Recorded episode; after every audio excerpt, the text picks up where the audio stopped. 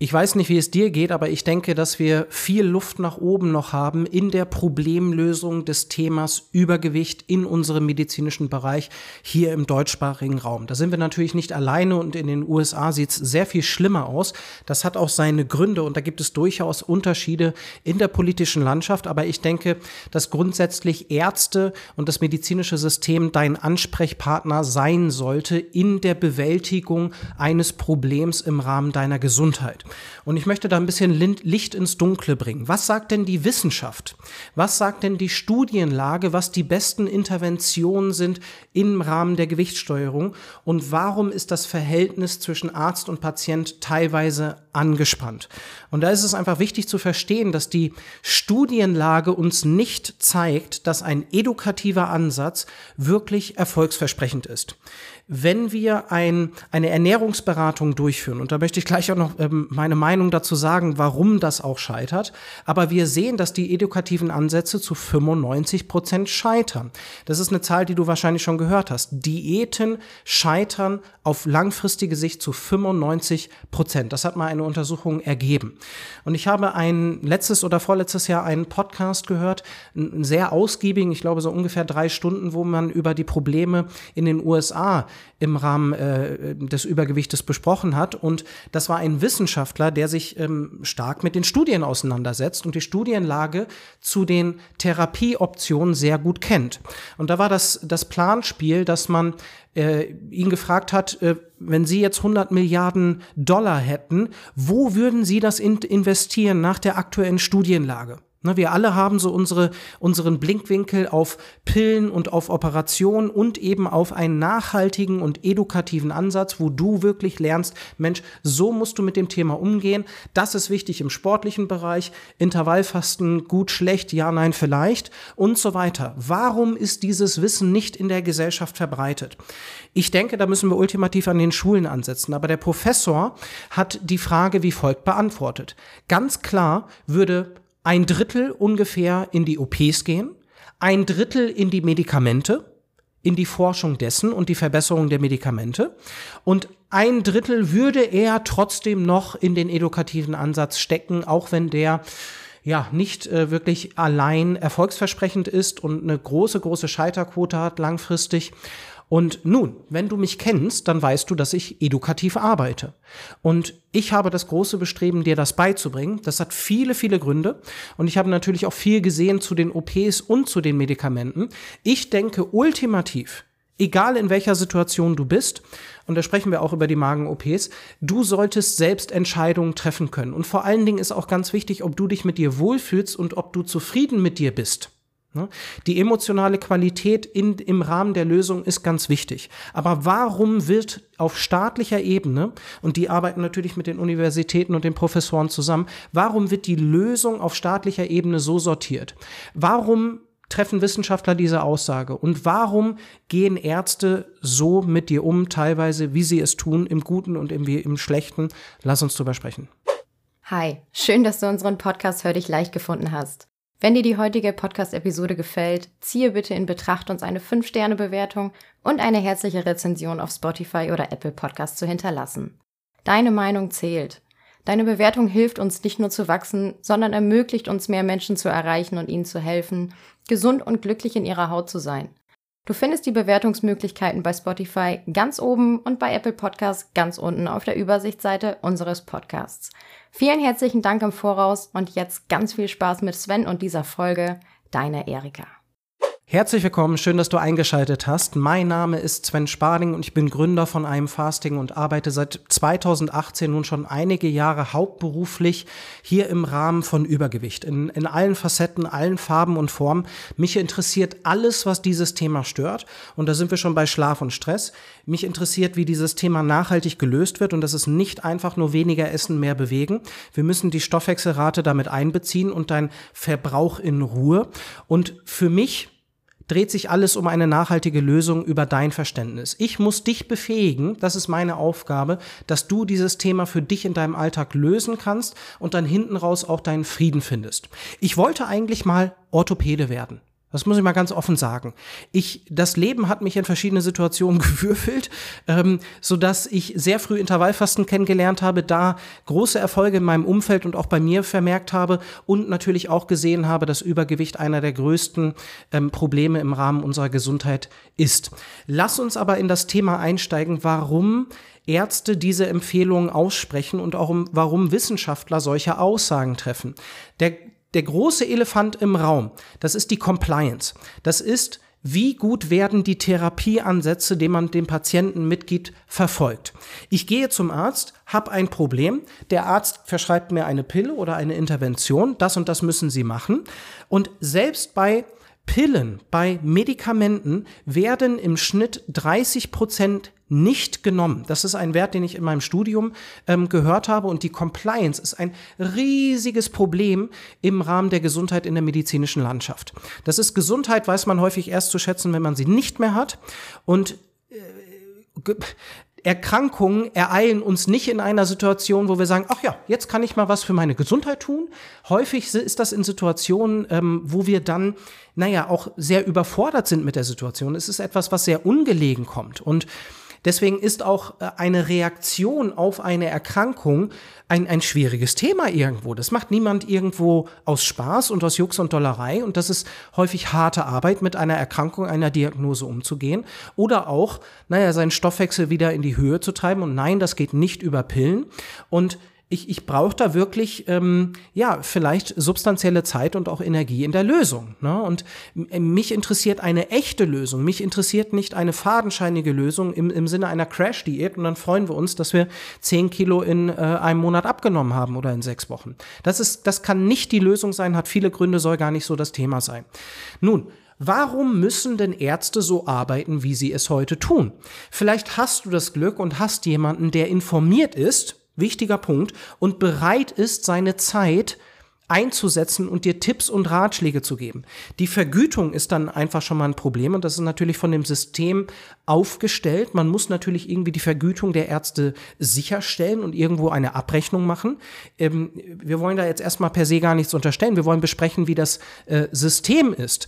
Aber vielleicht hast du auch die letzte Podcast-Episode gehört mit Intervallfasten und Hunger und da hast du gehört, dass zwei Ärzte ganz offensichtlich an der Studienlage von Intervallfasten vorbei geredet haben und einer Patientin davon abgeraten haben.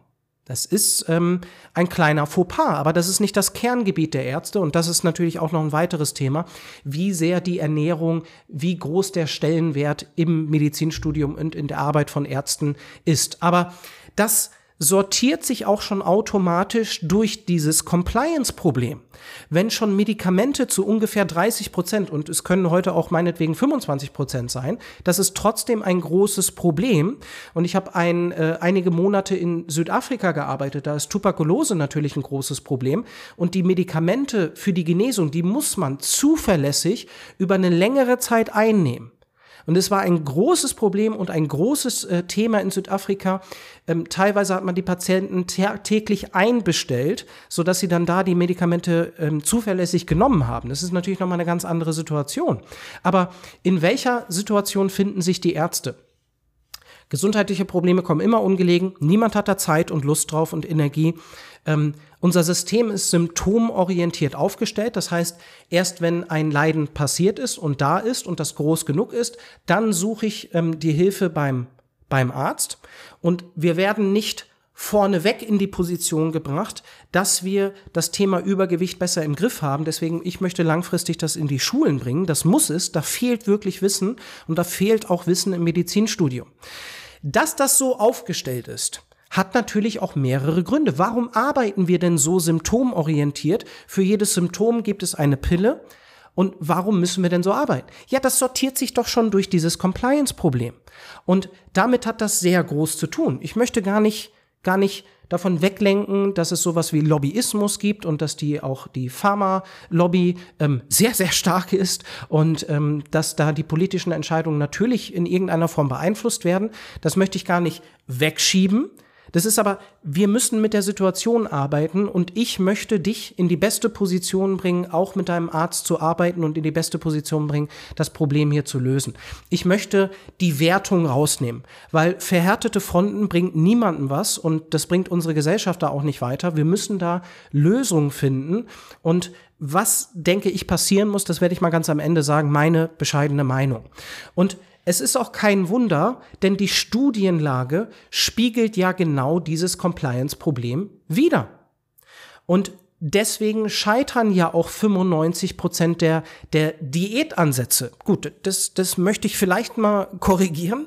Da habe ich ähm, ein kleines Problem damit, ähm, dass man das dann einfach so sagt, dass Diäten per se und, und alle Diätansätze zu gleichermaßen nur zu 5 Prozent erfolgreich sind. Ähm, dass es mindestens 80 Prozent dieser Ansätze, die sind zum Scheitern verurteilt. Und zwar von Haus aus. Das ist einfach schlecht gemacht. Der Ansatz ist schlecht und die Lösung ist schlecht. Ne, das sind, das fängt mit Mahlzeitersatz äh, Mitteln an oder mit, ähm, naja, dem fleißigen Punktezählen und ich muss mir immer die Frage stellen oder die Aussage, den, dem Faktum stellen, ich werde von dem abhängig, was ich für die Abnahme nutze. Und es ist nochmal sehr viel komplizierter, wenn wir dann über den Stoffwechsel sprechen. Dein Körper kann seinen Kalorienverbrauch drosseln. Und da hatte ich letzte Woche ein Gespräch mit einem Teilnehmer, wo wir wirklich mal reflektiert haben und auf den Punkt gebracht haben.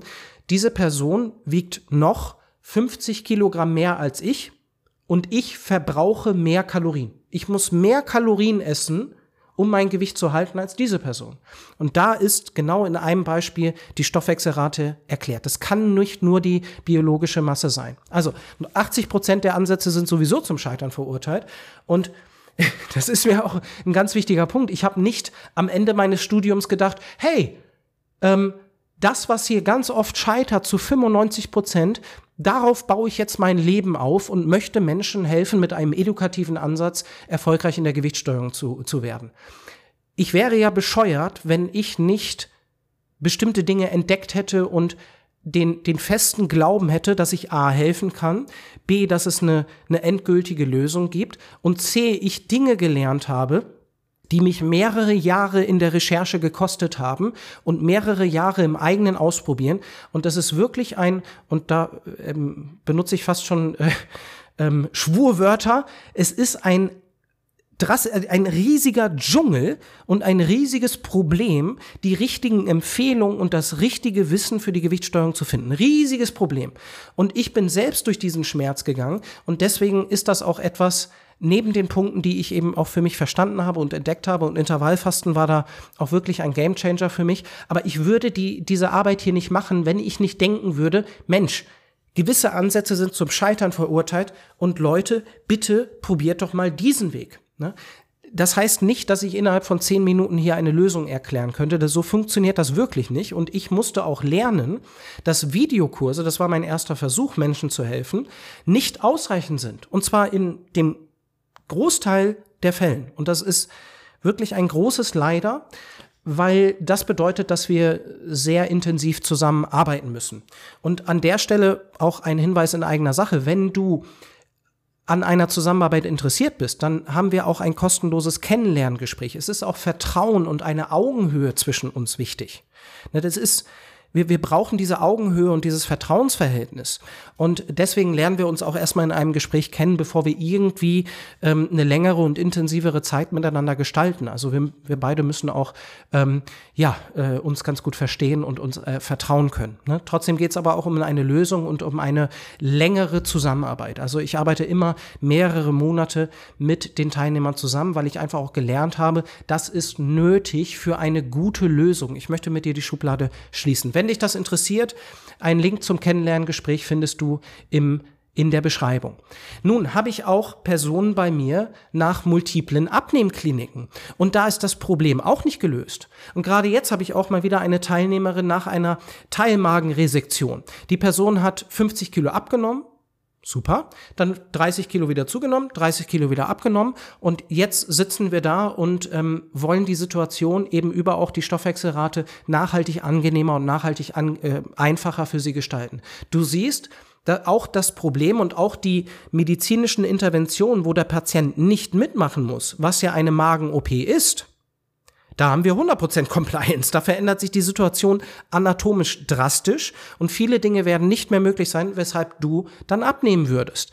Und das ist auch der, der letzte Schritt, den man machen würde medizinisch. Nicht ohne Grund. Das hat viele Probleme, die auch diese Operation nach sich ziehen kann und dein Leben wird sich drastisch verändern. Das muss man sich vor Augen führen. Trotzdem ist, sind die Operationen etwas, wo dieser Professor ein Drittel ähm, dieses Geldes, dieses fiktiven Geldes, investieren würde, um die Operation sicherer und nebenwirkungsärmer zu machen. War, warum ist das so? Das ist verrückt für mich, dass wir nicht die richtigen Fragen stellen. Die richtigen Fragen führen zu den Antworten. Warum scheitern denn 95 Prozent? Warum ist das so? Was macht denn die 5 Prozent langfristig erfolgreich? Wir haben immer wieder ja, tolle Beispiele von Personen, die wirklich nicht nur ihr Fett verbrennen, ihre Stoffwechselrate und ihre Leistungsfähigkeit hochschrauben, sondern auch die Emotionen lösen das natürlich immer mit Gedanken zu tun hat und auch mit Glaubenssätzen und meiner Programmierung und meinen Erfahrungen. Und ich meine, wie soll ich nicht an einer Lösung zweifeln, wenn ich schon 20 Missversuche hinter mir habe? Das, das wäre ja auch Wahnsinn. Jetzt ist aber auch da der Punkt, es sortiert sich eben so in der Problemlösung, dass ich 20 Misserfolge haben werde, bis ich dann die eine Lösung hinkriege. Es braucht nur eine Lösung. Es braucht eine nachhaltige Lösung und dann ist es auch gelöst. Kein Wunder, dass ich 20, 30 Fehlversuche habe. Ich kann doch nicht erwarten, dass ich es dreimal versuche, einmal erfolgreich bin, dann nochmal viermal versuche. Nein, nein. Wenn du es gelöst hast, dann ist es gelöst. Ne? Die Situation kann sich immer nochmal verändern. Also, die richtige Frage ist, warum sind denn die 5% langfristig erfolgreich? Und das ist einfach nicht nur weniger essen und mehr bewegen. Und das müssen wir mit deiner Situation gestalten und das Du hast individuelle Gedanken und Erfahrungen und individuelle Emotionen. Es gibt trotzdem ein endliches Spektrum von, naja, schlechtes Gewissen, Scham, Frustration, Belohnungsmechanismen und so weiter, was das Thema auch sehr spannend macht, offen gesagt. Und ich würde dir da empfehlen, sei neugierig mit dir. Da hatte ich gerade erst ein Gespräch, wo wir, naja, wieder entpackt haben, Mensch, warum verhalte ich mich denn so? Und warum habe ich eine erfolgreiche Woche und dann rede ich mir ein, dass es dann ja alles gut ist und dann mache ich das nicht mehr, was mich in den Erfolg gebracht hat. Und dann habe ich eine erfolgreiche Woche und habe dann immer eine negative Woche, wo ich wieder zunehme. Was, wie sortiert sich das für mich? Und da kann man wahnsinnig neugierig sein und das ist, naja, die Welt der Emotionen. Du siehst, das Thema ist komplexer als einfach nur weniger essen und mehr bewegen. Und ich hoffe, dass du auch verstehen kannst, in welcher Misere Arzt und Patient da in diesem Thema steckt. Die Arzt-Patienten-Beziehung für, für dieses Thema ist wirklich sehr, sehr schwierig. Hausärzte haben sehr wenig Zeit. Das System ist nach Symptom, Diagnose und Intervention aufgestellt. Das Compliance-Problem sortiert schon die Lösungen vor für die Ärzte. Ne, wenn ich eine, eine Entzündung auf meiner Haut habe, naja, dann kann man da auch einfach Cortison drauf äh, schmieren und sich nicht die Frage stellen, Mensch, woher kommt denn die Entzündung? Was macht denn meine Haut da? Das wäre wirklich die Wurzel. Ne? Das wäre problemorientiert. Und diese Arbeit ist sehr komplex, erfordert mehr mh, hm, Verständnis für die Erkrankung und für die Pathomechanismen. Und ich bin mir gar nicht sicher, ob wir da so weit sind in unserem ähm, medizinischen System. Wir sind in der symptomorientierten Behandlung und in den lebensverlängernden Maßnahmen fantastisch, fantastisch. Das ist also, was wir eine, für eine Medizin haben, ist äh, unglaublich interessant. Aber diese tiefgründige Analyse des Problems und deiner Situation, das braucht es im edukativen Ansatz. Und das kann kein Hausarzt leisten. Ich arbeite mehrere Monate mit unseren Teilnehmern zusammen und ich merke immer wieder, das braucht es auch. Das braucht es auch einfach. Das ist ein sehr komplexes Thema und ich sage häufig hier auf dem Podcast, es ist eines der schwierigsten Themen in der heutigen Zeit überhaupt und ich werde mir mit jedem, mit jedem Gespräch und jedem Jahr immer sicherer, dass es so ist. Es ist wirklich nicht einfach und ich habe da großes Verständnis dafür und ich weiß, du gibst dein Bestes. Das ist mir eine ganz wichtige Botschaft und die werde ich auch in jeder Talkshow verteidigen. Wir müssen dich befähigen, dass du das Thema lösen kannst. Und ich hoffe, du verstehst auch, dass diese ein Drittel, ein Drittel, ein Drittel und warum dieser Professor naja, sehr schmerzhaft über den edukativen Ansatz gesprochen hat, weil auch er gesagt hat, Mensch, das ist eigentlich der richtige Weg, das sollte der Weg sein. Aber das moderne Leben ist komplex und schwierig. Und wie soll das medizinische System das leisten, wenn selbst 30 Prozent der Medikamente nicht genommen werden? So, die Kernfrage ist, was machst du? Wie gehst du mit dem Thema um? Und da du bis hierhin zugehört hast, bin ich mir schon fast sicher, dass du ähm, den edukativen Ansatz verfolgst. Und wenn andere Interventionen für dich da ein Thema sind, jetzt kam ja auch eine neue Pille ähm, sehr stark auf den, auf den Markt, ähm, die sehr viel verspricht. Das wird immer wieder passieren. Und die Frage ist, wie möchtest du das Problem lösen? Da freue ich mich auf deine Kommentare, auf deine Fragen und ein abschließender Satz ähm, zu dem medizinischen System, was ich glaube, was wir brauchen. Ich glaube, ultimativ brauchen wir zwei Systeme. Einmal symptomorientiert, so wie wir es jetzt haben, und einmal wirklich problemorientiert an der Wurzel. Und das, diese neue Sparte, die, die muss nochmal völlig neu aufgestellt werden. Und ich könnte mir vorstellen, dass es irgendwann in 20, 30 Jahren so läuft, hoffentlich, so früh, möchte mich da mal fast sagen, wenn nicht eher in 100 Jahren, dass wir die Krankenkasse anrufen und die erstmal fragen, worum es geht, das ungefähr einordnen und dir dann die Frage stellen, wollen sie denn wirklich was lösen, was verändern an ihrem Leben, an ihrem Lebensstil? Wollen sie auf ihren Schlaf schauen, auf ihre Bewegung, auf ihre Ernährung und so weiter? Denn, denn das hat auch mit der Entzündung an der Haut zu tun, ne? vor allen Dingen die Ernährung. Oder wollen sie eine Salbe haben, soll es weggehen? Und beides ist okay. Ich habe da keine Wertung. Das Leben ist komplex und anstrengend und schwierig. Und ich hoffe, du weißt, du gibst dein Bestes. Und mit diesen Worten vielen Dank fürs Zuhören und bis zum nächsten Mal, dein Sven.